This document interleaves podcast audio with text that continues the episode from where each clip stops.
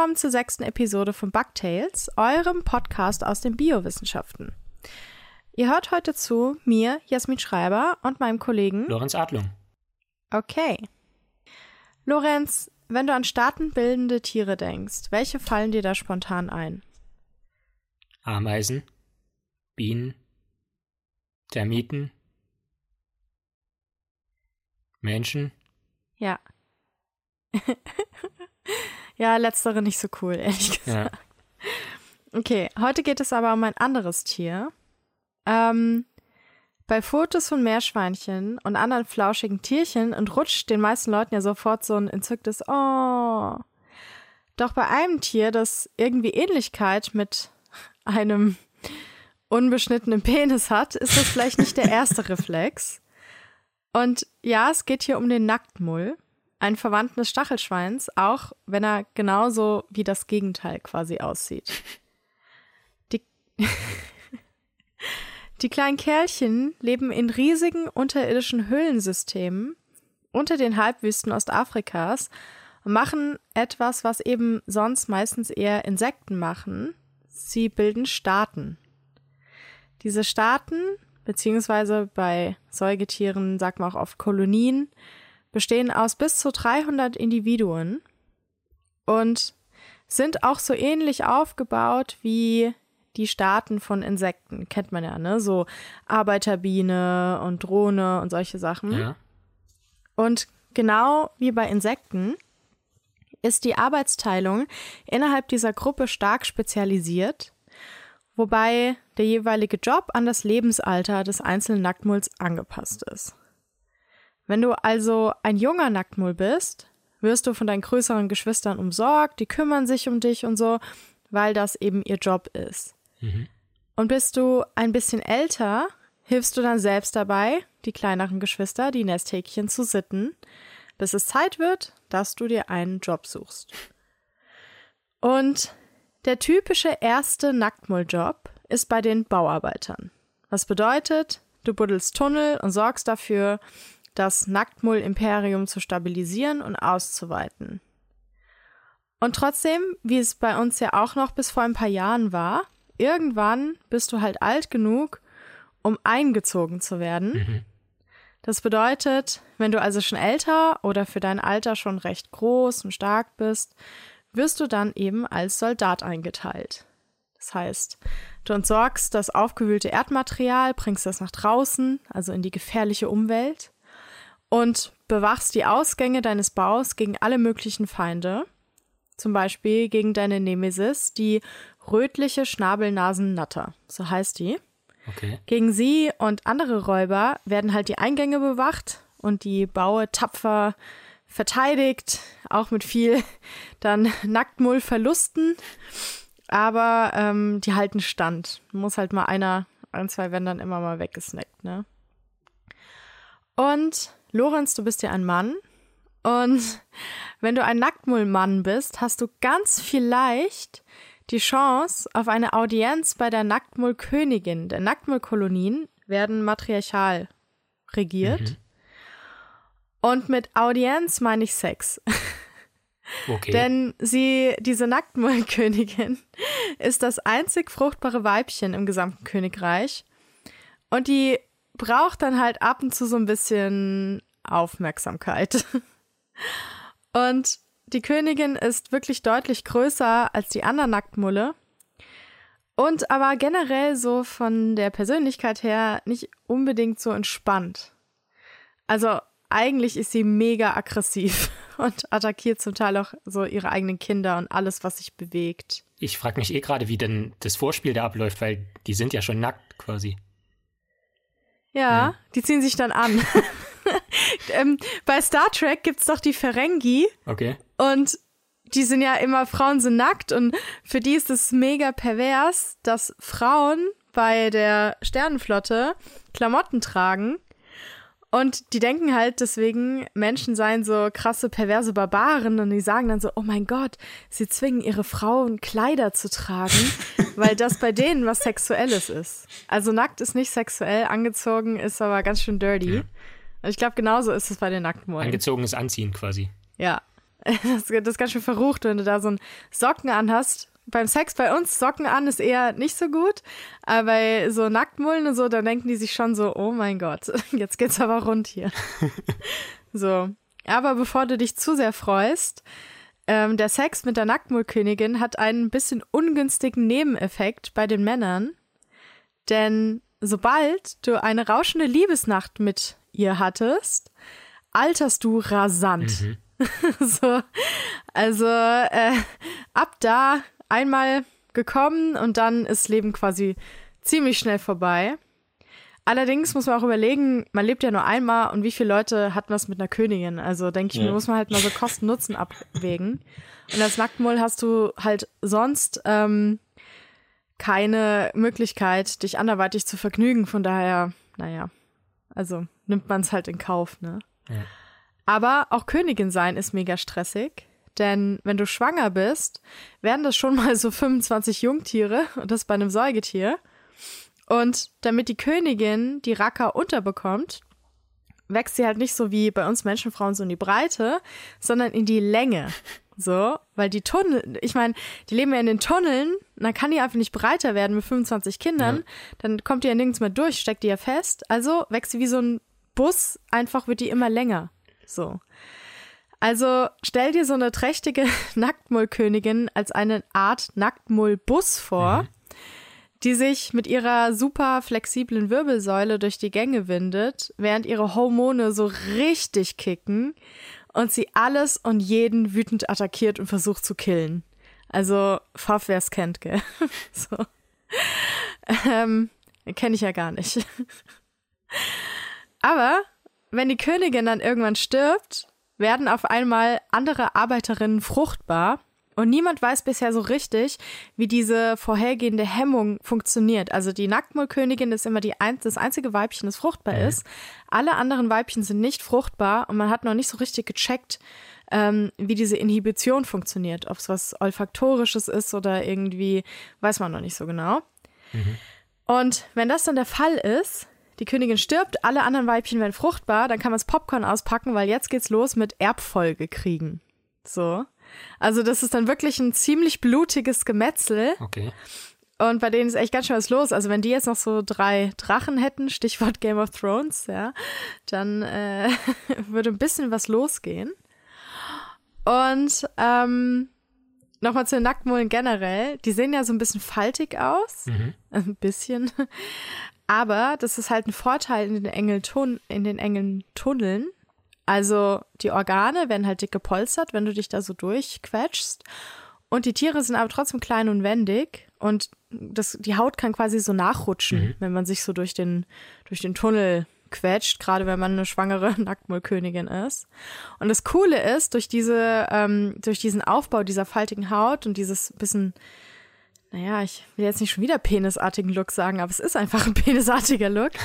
ähm, und dadurch, dass sie dann halt die Haut so verschieben können, mhm. können sie gleich schnell vorwärts und rückwärts durch die Gänge rennen. Also sie sind, rück sie sind rückwärts genauso schnell wie vorwärts. Was ziemlich cool ist. Also auch wenn die, wenn da so eine Schlange kommt oder so, es irgendwie doch schafft, in den Bau zu kommen und du läufst gerade quasi vorwärts auf die Schlange zu und machst dann quasi so Vollbremsung, so, oh, Schlange, nicht so gut, wenn man, Schlange ist schlecht, wenn man nicht sterben will, mhm. so. Und ähm, deshalb dann direkt Rückwärtsgang eingelegt und die haben da richtig kmh drauf und äh, verpissen sich dann in ihre weitläufigen Gänge, so. Und bei der ähm, Navigation sind die jetzt natürlich nicht so doll auf die Augen angewiesen, aber sie sind nicht blind wie viele Leute ja denken, mhm. weil die ja so, so überlappende Hautaugen äh, haben.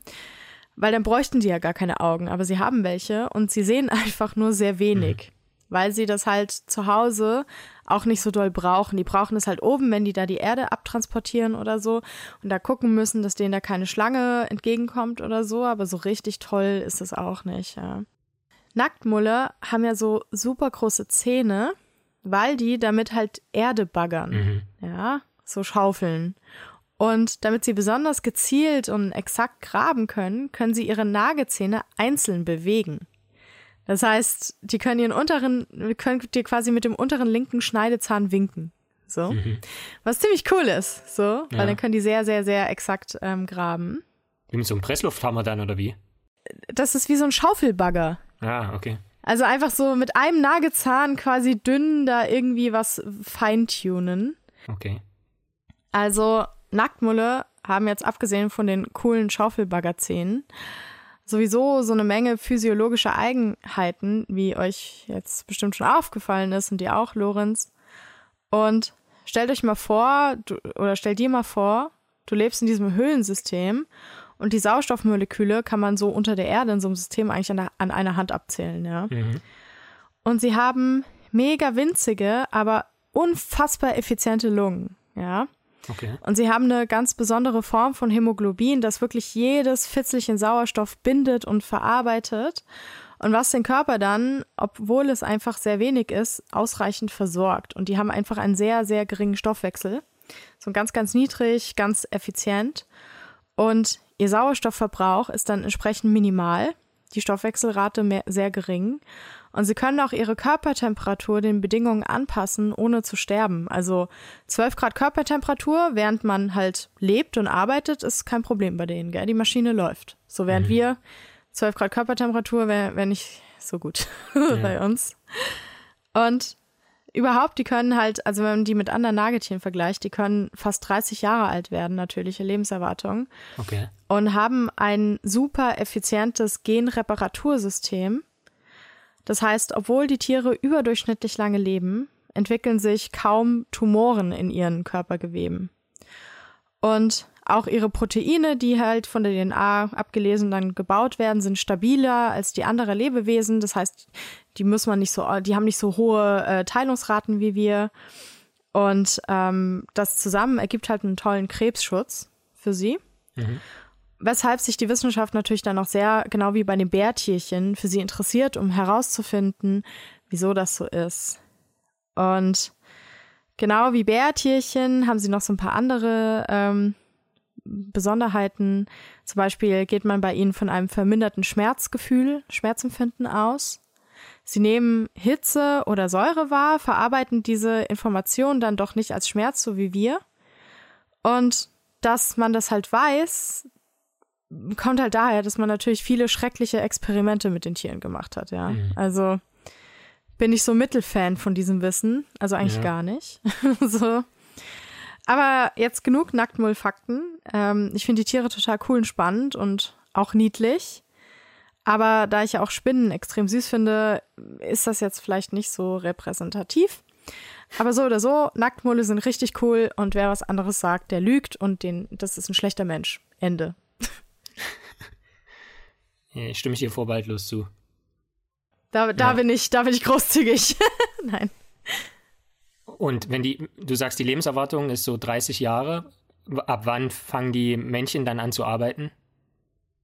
Das geht eigentlich schon direkt, äh, ein paar Monate sind die dann halt alt äh, Okay. und die, auch die Weibchen arbeiten. Mhm. Und ähm, wenn die halt so aus der Kinderstube raus sind, das heißt, wenn die halt so Welpen sind, ein paar Wochen alt und so, und wenn die dann halt Teenager sind nach ein paar Wochen, dann müssen die halt schon baggern und so. Oder beziehungsweise erst kümmern die sich um ihre Jungen. Also die meiste Zeit ihres Lebens arbeiten sie halt, genauso wie wir Menschen. So. Mhm. Und wa was passiert jetzt, wenn ein Nacktmull aus dem Staat verstoßen wird? Kann er sich einem anderen Staat anschließen oder ist er dann einfach verloren? Eigentlich wird da niemand aus dem, also wenn Ah. jemand verstoßen wird, dann kommt es halt aus ähm, oft sehr gewaltsamen Umständen.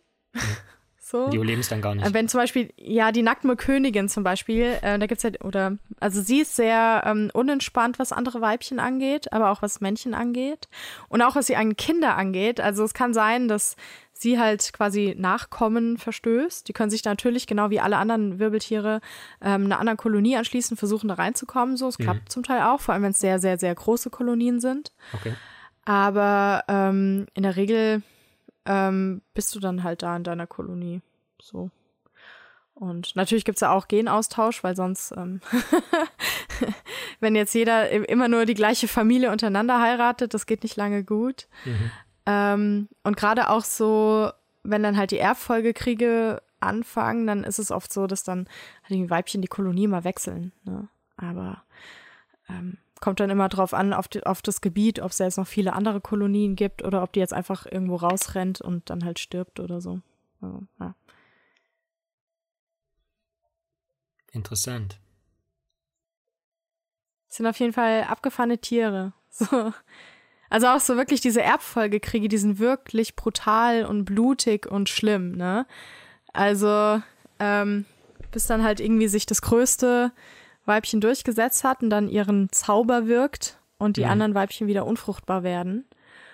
Und man halt nicht so genau weiß noch, wie, wie das funktioniert, dass die anderen Weibchen gehemmt werden, ähm, ähm, sexuell reif zu werden. Mhm. Aber es ist auch interessant, dass sie quasi untereinander so hart äh, kämpfen gegenseitig, aber wenn jetzt eine Schlange so einen riesigen Staat bedroht, dann greift der Fluchtreflex. Also man könnte sich doch vorstellen, dass die zusammen auch, andererseits natürlich in den Gängen kannst du ja auch nicht so viele, nicht so viele Nacktmulle Nee, dann, dann, also wenn da so eine Schlange kommt oder so, dann kommt, es gibt ja Soldaten. So wie okay. bei Ameisen und Termiten gibt es ja Soldaten-Nacktmulle und die müssen dann halt ausrücken und mhm. versuchen, die Schlange zu bekämpfen und halt dabei sterben gegebenenfalls, okay. sich opfern. Also bei Ameisen ist es ja genauso, gibt es ja auch Soldatenameisen und so. Und da ist das halt auch so. Und aber die bekämpfen ja untereinander nicht nur, sondern die arbeiten ja auch zusammen. Also wie gesagt, die großen Geschwister kümmern sich um die Kleinen und man hat dann halt so, gehört zu einem Arbeitstrupp, der irgendwie Gänge gräbt und dann später gehörst du zum Soldatentrupp Trupp und so. Man sollte halt nur einfach der Königin nicht über den Weg laufen. Das, das ist einfach generell eine gute Idee, ähm, die Königin zu meiden, egal in welchem Zustand sie ist. Ja. So. Es sei denn, sie will halt Sex und dann wollen die Männchen halt auch, weil die werden niemals zu Sex kommen, wenn sie nicht die Nacktmullkönigin knattern und ja. äh, das ist dann aber halt für die Männchen nicht so gut. Also die sterben dann halt recht schnell. Nichts mehr mit 30 Jahren Lebenserwartung, sondern eher so 3, 2, 1 tot. Ist ja oft so bei Tieren, dass die Männchen einmal gepaart und dann quasi die letzte Lebenskraft ist dann ja. ausgesogen und das war's dann. Funktion erfüllt. Jupp. Ja. Das erinnert mich ein bisschen an den, an den, ähm, den wir in der, meiner Tiefsee Passage da hatten, Tiefseefolge, mit dem Anglerfisch, der sich dann mit dem Weibchen verschmelzt nur noch Hoden ist. Ja. Weil wofür braucht man denn sonst ein Männchen danach noch? Nix so ungut, Lorenz. Das ist Biologie, also. Sehr interessant. Können wir viel von lernen als Menschen. So. Echt? Dass, dass, niemand verstoßen, dass niemand verstoßen wird, meine ich, und dass man zusammenarbeiten kann, auch wenn man mitunter. Na gut, ein bisschen verstoßen wird mir zum Teil schon. Also ich ja, meine, die geht ja okay. auf ihre eigenen Kinder los. Also weiß ich, weiß ich jetzt nicht, ob ich, ob ich. Okay. Also PMS kann schon hart sein, aber also. Hass auf ja. alle permanent ist schon noch mal eine Stufe drüber. Ja, halt immer, ne? Ja. Nicht nur, nicht nur drei Tage in der Woche. Und man kann ja auch Schokolade ge geben, es hilft aber nicht. Ja. Interessant. Was hast du mitgebracht? Ähm, ich habe mitgebracht eine Geschichte mit dem Titel Zahlen bitte. Und wir sind hier ja in eurem kapitalismuskritischen Lieblingspodcast. Das heißt, es geht nicht ums B-Zahlen, sondern um die Zahlen. Mhm. Und der Untertitel lautet über numerische Größenordnungen in den Biowissenschaften. Mhm. Die, die Frage, was das Leben ausmacht, spielt in der Lehre vom Leben, also der Biologie, eine zentrale Rolle was macht uns als Menschen zum Beispiel aus, wirklich? Was macht uns zum Menschen? Manche Dinge muss man auseinanderbauen, um sie zu verstehen. Nun wollen wir hier nicht dazu aufrufen, Menschen auseinanderzunehmen oder wenn, dann nur in Gedanken. Also. Moment. Moment. Ja, wir wollen jetzt ja auch nicht zu irgendwelchen Mordfantasien aufrufen. Also. Ach so. Okay, dann Vielleicht generell keine Menschen auseinandernehmen. Auch nicht in Gedanken, okay. Hm. Außer verbal, wenn sie, außer verbal, wenn sie in der FDP sind, dann schon. Nur lyrisch. Ähm, ja. Gut, dann ohne sich das jetzt vorzustellen, einfach äh, folgendes Faktum hinnehmen. Menschen bestehen aus Organen und Geweben, die wiederum bestehen aus Zellen. ähm, Backt ja jetzt euer True Crime Podcast. Sorry. Ähm, aber inwiefern uns das als Menschen definiert, sei mit der Frage aufgeworfen, wer bin ich und wenn ja, wie viele? Beziehungsweise wie viele sind wir? Also aus wie vielen menschlichen Zellen bestehen wir? Ich bin fünf. Sorry, es tut mir. Das ist eigentlich vergleichsweise, ist eigentlich vergleichsweise einfach herauszufinden. Ähm, wie genau das gemacht wird, hören wir gleich. Indem man sich zählt. Entschuldigung. Okay, ich höre jetzt sofort auf. man springt durch ein Sieb, genau. Ähm, das, das Problem ist, wir sind nicht alleine. In uns nicht alleine. Und damit meine ich nicht unsere Ängste, Sorgen und Freuden, die uns innewohnen und ja auch irgendwie zu uns gehören, Ich meine nichtmenschliche zelluläre Bestandteile, Bugs, also Bakterien. Nun ist der Mensch gemeinhin ein eher selbstreferenzielles Wesen, setzt also alles zu sich selbst in Bezug. Deshalb existierte bereits lang die Frage, wie die Anzahl der menschlichen Zellen zu der Anzahl von Bakterienzellen im menschlichen Körper im Verhältnis zueinander steht. Wobei streng genommen existiert die Frage danach nicht sonderlich lang. Nach ersten Forschungsergebnissen in den 1970er Jahren bezogen sich alle folgenden Arbeiten zumeist auf die zuerst veröffentlichten Zahlen, ohne deren Zustandekommen jedoch genauer zu prüfen. Hm, Zahlen, deren Zustandekommen nicht genauer geprüft wird? Ein Schelm, wer da jetzt an Wirecard denkt. Ich dachte auch sofort irgendwie an die CDU. Ich kann mir nicht helfen.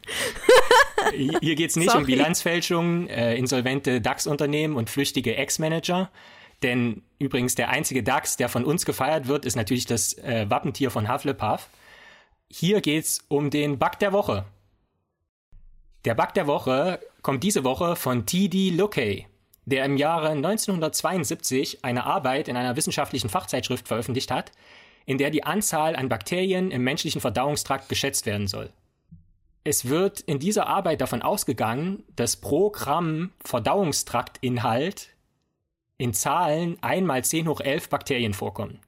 In Worten 100 Milliarden. Die Dichte des Verdauungstraktsinhalts wurde mit 1 Gramm pro Milliliter angenähert. Und das Volumen des Verdauungstrakts mit einem Liter. Oder einem Kilogramm, je nachdem.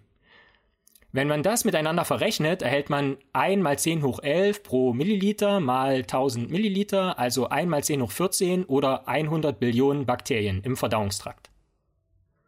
Nun ist es aber der Bug der Woche, also wo liegt der Fehler? Menge der Bakterien pro Gramm, das lässt sich relativ gut bestimmen. Man muss nur genau genug hinschauen bzw. Verdünnungen ausplattieren vom Verdauungstraktinhalt und unter allen im Verdauungstrakt vorfindbaren Bedingungen, also warm, saures Milieu und so weiter, wachsen lassen. Selbst in den 1970er Jahren war das kein Problem. Heutige Schätzungen fallen in denselben Vertrauensbereich, also sind nicht von damaligen Schätzungen groß verschieden. Vielleicht liegt dann der Fehler in der Schätzung des, äh, der Dichte des Vertrau Ver Ver Verdauungstraktinhalts.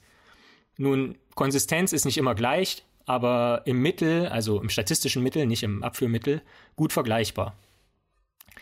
Der, das Volumen des Verdauungstrakts ist mit einem Liter auch halbwegs korrekt geschätzt. Auch das lässt sich ja gut bestimmen. Aber die Anzahl der Bakterien im Magen beispielsweise ist vernachlässigbar im Vergleich zu der Anzahl an Bakterien im Darm. Der Magen trägt jedoch beträchtlich zum Volumen, Volumen des gesamten Verdauungstrakts, also dem Magen-Darm-Trakt, wenn man so will, bei. Und die Bakteriendichte wurde ja auch lediglich aus Stuhlproben bestimmt, die in nächster Näherung ebenfalls eher im Darm als im Magen vorliegen. Also Stuhl hier wiederum Stuhlgang, nicht ja, Bürostuhl oder so. Ähm, wenn man nun also das Volumen des gesamten Verdauungstrakts annimmt, gelangt man zu einer Anzahl von Bakterien, die etwa dreimal höher ist als das, was man vernünftigerweise erwarten würde, wenn man wirklich nur das Volumen des Darmes ähm, zu Rate zieht. Und das ist natürlich ein Bug.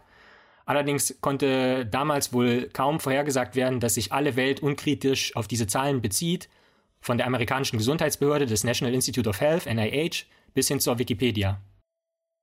Ein weiterer Bug übrigens, wobei der eher traurig ist als lustig, in den aktuellen Berechnungen wird wiederum nur von einem durchschnittlichen Mann, was auch immer das sei, ausgegangen. Der Unterschied zwischen den Geschlechtern wird nicht thematisiert. Aber kommen wir nun zu der aktuellen Berechnung im Verhältnis der Anzahl von menschlichen Zellen zu Bakterienzellen im menschlichen Körper. Diese Arbeit hatte ich bereits in Episode 2 über tumorbewohnende Bakterien angesprochen. Sie wurde 2016 von Ron Sender, Shai Fuchs und Ron Milot, die alle hier am Weizmann-Institut tätig waren, veröffentlicht. Zuerst wurden deren Berechnungen auf einem Preprint-Server, dem BioArchive, zur Verfügung gestellt. Für die Leute, die nicht wissen, was ein Preprint ist, den sei nochmal mein in den Shownotes verlinkter Blogbeitrag dazu ans Herz gelegt. Oder eher ans Auge, weil mit dem Herz kann man, glaube ich, nicht lesen. Aber jedenfalls wurde Grüße die Arbeit dann. an die Bildzeitung an dieser Stelle. Preprints sind ganz normal. Mhm. Jedenfalls wurde die Arbeit dann veröffentlicht bei der wissenschaftlichen Fachzeitschrift PLOS Biology, also der Public Library of Science Biology, der öffentlich zugänglichen Bibliothek der Wissenschaften im Bereich Biologie, und ist frei verfügbar. In stark verkürzter und angepasster Form erschienen die Ergebnisse auch in Form eines Kommentars bei der wissenschaftlichen Fachzeitschrift Cell, also die Zelle, auch dort im geöffneten, frei zugänglichen Archiv. Das Ganze war im Jahr 2016. Wie die Anzahl an Bakterienzellen hergeleitet wurde, haben wir ja bereits beim Bug der Woche besprochen. Am wichtigsten war dabei, wie erwähnt, dass das Darmvolumen für die Berechnung verwendet wird und nicht das Volumen des kompletten Verdauungstraktes. Um die Anzahl der menschlichen Zellen in unserem Körper zu berechnen, existieren mehrere mögliche Ansätze. Eins, es wird ein 100 Kilo Mann als, also Kilogramm, ein 100 Kilogramm Mann als Referenz herangezogen. Warum man das kritisieren sollte, habe ich bereits erwähnt. Dann wird davon ausgegangen, dass eine einzelne Zelle etwa den 500 Milliardsten Teil eines Kilogramms wiegt. Zelldichten sind nicht sehr verschieden. Alle Zellen sind mehr oder minder Membransäckchen, gefüllt mit hochkonzentriertem Eiweißbrei. Aber Zellvolumina können sich um den Faktor 10 unterscheiden. Nervenzellen mit den vielen Fortsätzen sind sehr groß, rote Blutkörperchen sind eher klein. Sie besitzen beispielsweise keinen Zellkern mehr, sondern sind nur noch mit dem roten Blutfarbstoff Hämoglobin gefüllt. Unter der nächsten Näherung, dass alle Masse des 100 Kilogramm Mannes ausschließlich aus Zellen besteht, käme man dann auf 5 mal 10 hoch 13, also etwa 50 Billionen Körperzellen. Bei einer etwas nuancierteren Betrachtung kann man den Menschen natürlich in seine Organe zerlegen, wiederum nur gedanklich oder eben gar nicht oder nur bei entsprechender Einwilligung, meinetwegen postmortem. Und Nein, Moment, Moment, Moment, gar, äh, sagen wir einfach gar nicht, nicht, dass hier irgendwelche Missverständnisse entstehen. Okay, gar nicht. Also man kann aber trotzdem sozusagen jetzt für jedes Organ schauen, was gibt es da für Zellen, wie groß sind die, wie viele davon. Und wenn man das Organ für Organ durchgeht, dann kommt man zu einer Zahl von etwa 3 mal 10 hoch 13, also 30 Billionen Körperzellen. In dem Fall übrigens für einen 70 Kilogramm Referenzmann, was auch immer das sei. Was interessant ist, 84 Prozent all unserer Körperzellen sind rote Blutkörperchen. Das ist erstaunlich, denn diese machen weniger als 5% unserer Körpermasse aus. Wobei ohnehin nicht alle Körpermasse von Zellen aufgebaut wird. Wir denken nur mal an die extrazelluläre Matrix, die die Knochenzellen umlagert. Was, was an der besprochenen Arbeit vorbildlich ist, ist, dass äh, zu den errechneten Mittelwerten, also wenngleich es nur mittelmäßige Männer sind, aber okay, dass zu diesen Mittelwerten auch Varianzkoeffizienten und Vertrauensbereiche angegeben werden. Heißt, wie weit ist die Schwankungsbreite und wie groß ist die Unsicherheit bei der Berechnung? Das ist vielleicht bei der Berechnung der Körpermasse nicht wirklich entscheidend, aber denken wir einmal an die Ausbreitung eines Virus, aktuellem Anlass. Da kann ein Mittelwert für die Reproduktionszahl besonders niedrig anmuten, aber die Unsicherheit der Be Bestimmung sehr groß sein, sodass selbst eine viel größere, gefährlichere Reproduktionszahl innerhalb des Vertrauensbereiches möglich wäre. Deshalb ist es wichtig, diese Parameter wie Variationskoeffizient oder Vertrauensbereich auszurechnen und dann auch zu kommunizieren. Aber zurück zu der ursprünglichen Frage. Wie ist das Verhältnis von der Anzahl an menschlichen Zellen zu der Anzahl an Bakterienzellen im menschlichen Körper? In der vorliegenden Arbeit wird das Verhältnis Mensch-Bakterium mit 1 zu 1,3 angegeben. Der Unsicherheitsbereich beträgt 25 Prozent und die Streubreite über die komplette Bevölkerung der 70 Kilogramm Standardmänner beträgt 53 Prozent. Dieses Verhältnis von nur etwa einem Drittel mehr Bakterienzellen als, als menschlichen Zellen relativiert die ursprünglichen Annahmen, die von zehnmal oder gar 100 mal mehr Bakterienzellen als menschlichen Zellen ausgegangen sind. Auch wenn die Gründe für diese Fehleinschätzung nicht mehr im Detail zurückverfolgt werden können, heißt es doch, man sollte dieses, wie die Autoren schreiben, Back of an Envelope Calculations, ähm, also diese Berechnungen, die auf der Rückseite eines Umschlags oder wie man in Deutschland wohl eher sagen würde, auf dem Rand eines Bierdeckels gemacht wurden, vielleicht eher für ein Assessment Center äh, verwenden, also für so ein Auswahlseminar, wo man dann, um für Wirtschaftsunternehmen arbeiten zu dürfen, die Anzahl der Violinbauer in Deutschland schätzen muss. Ähm, mit quantitativer, also in verlässlichen Zahlen ausgedrückter Biologie haben diese inakkuraten Näherungen jedoch nichts zu tun. Aber dabei wird Abhilfe geschaffen, denn Ron Milot selbst hat im Jahr 2007 eine Datenbank ins Leben gerufen, die bis heute kuriert und ständig überprüft und aktualisiert wird mit neuen Referenzen. Und die nennt sich, und man findet sie unter bionumbers.org. Und wir werden das natürlich auch in den Show Notes verlinken. Das ist total, diese Datenbank ist total super. Ich verwende die auch in meinen Lehrveranstaltungen total gern. Da kann man lauter biologische Zahlen nachschauen. Wie groß ist ein E. coli-Bakterium? Wie viele Moleküle befinden sich in einer HeLa-Zelle? Wie viele Gene besitzt ein Fadenwurm? Spoiler, genauso viele wie der Mensch. Ähm, Ron Milo hat übrigens auch so ein quantitatives Datenblatt zum Coronavirus veröffentlicht, wo man alle möglichen Kennzahlen über das Virus auch wieder mit entsprechenden Verteilungen und Streubreiten sich anschauen kann. Ähm, um nach dem Wer bin ich und wenn ja, wie viele nun auch wieder etwas philosophisch zu enden, äh, wenn wir einmal alle diese Zahlen parat haben, kommen wir schließlich auch an einer Maxime des Orakels von Delphi äh, nicht vorbei, die uns dazu auffordert, uns selbst zu erkennen. Erkenne dich selbst, erkenne, was du bist. Und um das zu können, brauchen wir Zahlen. Bitte. Danke. Ist es so, ich glaube, das ist bestimmt so ein Assessment-Center-Frage, so wie schätzen Sie die Anzahl aus Zellen, aus denen Sie bestehen? Dann hm. würde ich halt einfach sagen, keine Ahnung wie viele, aber 99% davon haben keinen Bock auf diese Scheiße. ähm, ja, genau, das ist halt, also da geht es ja dann eher immer um, um, den Lösungsweg und das ist ja auch schön, um logisches Denken zu überprüfen, ja. aber also ich meine, im Zweifelsfall ähm, können solche Sachen ja über, über Leben und Tod entscheiden. Ja, wenn man sich jetzt nur mal ähm, vorstellt, dass man irgendwie eine Entzündung im Darm hat und da, oder eine Durchfallerkrankung und dann plötzlich irgendwie die Zahl der Bakterien rapide abnimmt oder oder einen Blutverlust hat und dann auf einmal 84 Prozent aller Körperzellen, also die ganzen Blutzellen, da irgendwie einen massiven Blutverlust leidet, dann, dann wird aus diesen Zahlen auf einmal eine reale Gefahr, ja. Ja, klar. Und, und Oder auch weniger gefährlich, aber äh, jede Person mit Vagina, die schon mal Antibiotikum genommen hat und alles gekillt hat damit da unten, was da lebt, weiß, äh, dass die Antibiotika-Behandlung erfolgreich war, wenn es anfängt zu jucken. so. Ja. Weil einfach keine Bakterien mehr da sind, deine Scheidenflora zu retten, irgendwie. Ja. Dann weißt du so, okay, krass, Dinge, die man für selbstverständlich hält. Unsere kleinen Freunde überall, im Darm und was weiß ich nicht alles. Gerade ja. bei Chemotherapien oder so ist, wenn man dann alles killt. Und äh, da merkt man erstmal, was man an diesen kleinen Kerlchen hat. Ja. Und gerade bei also Blut und, und ähm, der Periode dann, wenn es auch eben zu Blutverlust kommt, also das kann sich dann sozusagen äh, systemisch ja auch auswirken, ja. Und deshalb ist es zum Beispiel ja auch wichtig, dass sowas, also dass solche Kennzahlen dann auch für Frauen existieren. Und ähm, ich möchte mich deswegen, also auch deswegen auch in einer separaten Episode nochmal mit dem Aspekt Blut beschäftigen, weil es da ja auch um extrem wichtige Kennzahlen geht. Also jede Sekunde, um das mal als Spoiler zu nennen, die wir hier sitzen, werden drei Millionen rote Blutkörperchen generiert. Ja, es geht unfassbar schnell und dieses Gleichgewicht ist auch robust und wir sind das am Anfang zu verstehen, warum das überhaupt so gut funktioniert.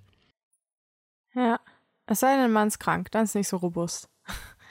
Aber da gibt es ja. eine gute, das verlinke ich dann auch in, auf der Webseite, eine gute Folge tatsächlich von Neo Magazin Royal ähm, in Bezug auf Wissenschaft und Medikamente und überhaupt medizinische Behandlung Frauen versus Männer.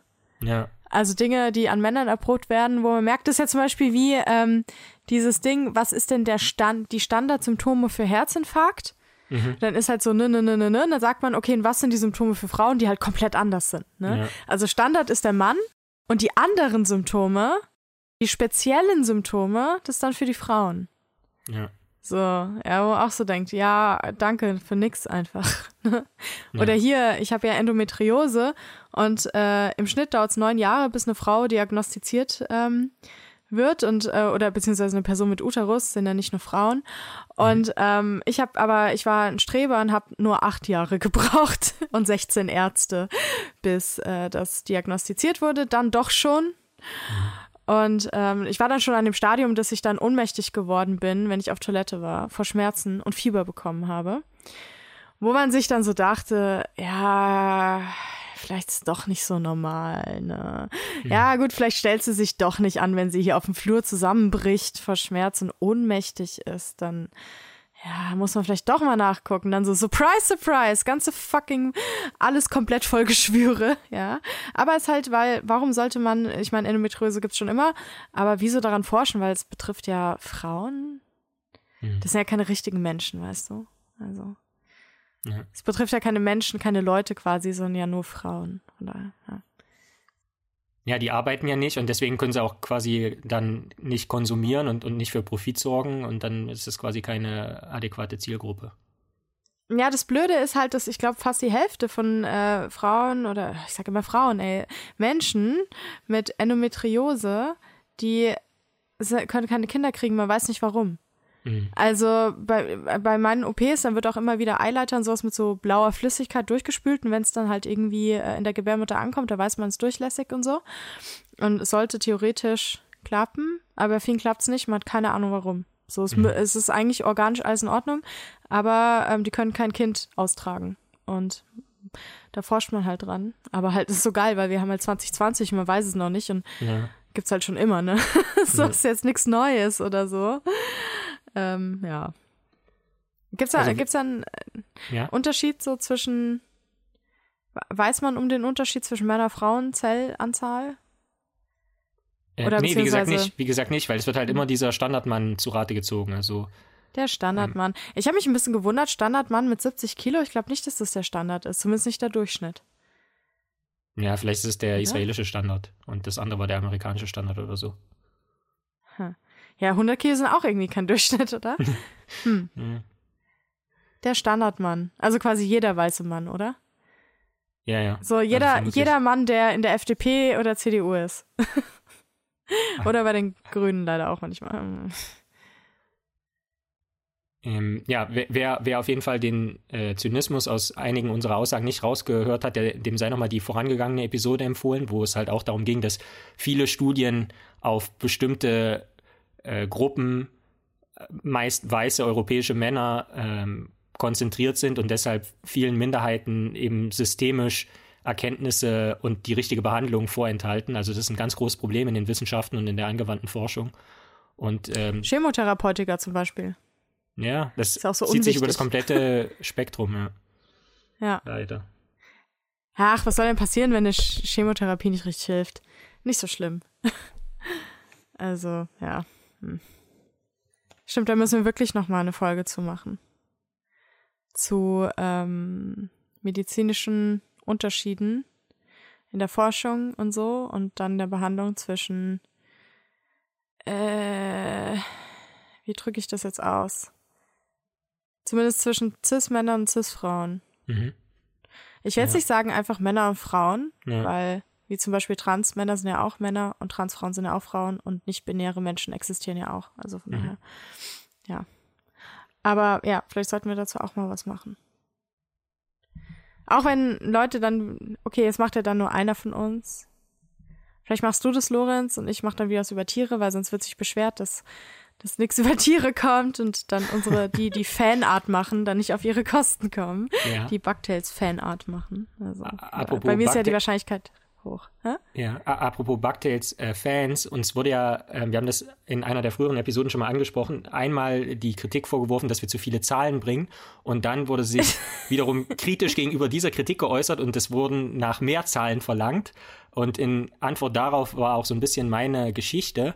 Und da geht einfach ein Shoutout raus an den wunderbaren Modellansatz-Podcast. Also es ist ein Podcast zur Mathematik ähm, aus Karlsruhe der sei allen ans Herz gelegt, wenn die Leute zum Beispiel interessiert, was ich so für Mathematik gemacht habe während meiner Doktorarbeit. Ich wurde da auch zu einer Folge eingeladen, aber auch ansonsten Modellansatz-Podcast äh, sehr zu empfehlen. Ja, dann, dann können wir ja die Folge auch verlinken, oder? Ja, klar. Okay. Ich dachte mir auch, ich musste da auch dran denken, während du losgelegt hast, dachte ich mir so, okay, Loris überkompensiert das jetzt einfach. so.